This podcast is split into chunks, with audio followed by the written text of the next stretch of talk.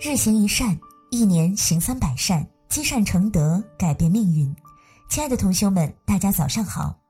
欢迎大家在日行一善共修平台的菜单栏点击立即报名，加入日行一善学习共修计划，一百万同修们一起行善共修。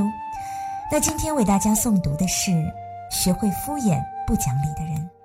其实有些人的争论根本没有什么实意，完全是为了争一时之气。这在智者的眼里，就像看小孩子抢玩具一样，只会一笑置之。性格粗暴、蛮不讲理的人，若与之交往甚密，很容易麻烦缠身，深受其扰。若争论起来，你讲一句，他回敬你十句，无理也要辩三分，邪里歪道、胡搅蛮缠，吵得脸红脖子粗，最后往往会反目成仇。所以，作为有智慧的人，跟他们既不要过于亲近，也不必争吵。或许有人会问说：“这种不讲理的人，有事躲也躲不开，你不理他，他反要自己找上门，那该怎么办呢？”此时，你可以用安忍来对峙，或不答话，或随笔所说，暂时随顺。曾有两个脾气暴躁的人，因一小事而争论不休，眼看着夕阳西下，仍未得出结论，二人不欢而散。当晚，甲到当地一位德高望重的长者家里叙述缘由，请长者评判。长者言：“你说的对。”那人心满意足，欢喜的去了。不一会儿，姨也来到长者家，说自己如何有理。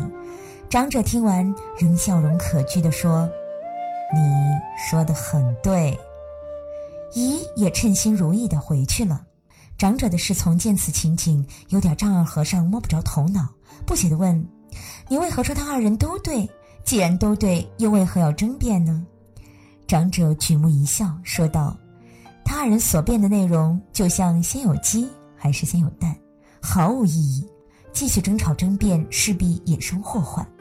对于这种人是没有道理可讲的。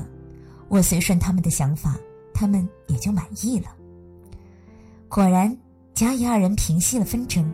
其实，有些人的争论根本没有什么实意，完全是为了争一时之气。这在智者的眼里，就像跟小孩抢玩具一样。只会一笑置之。感谢大家的收听以及关注“日行一善共修平台”，欢迎大家积极转发分享平台上的好文章、善知识给更多的同修。分享是一种美德，转发就是积德行善。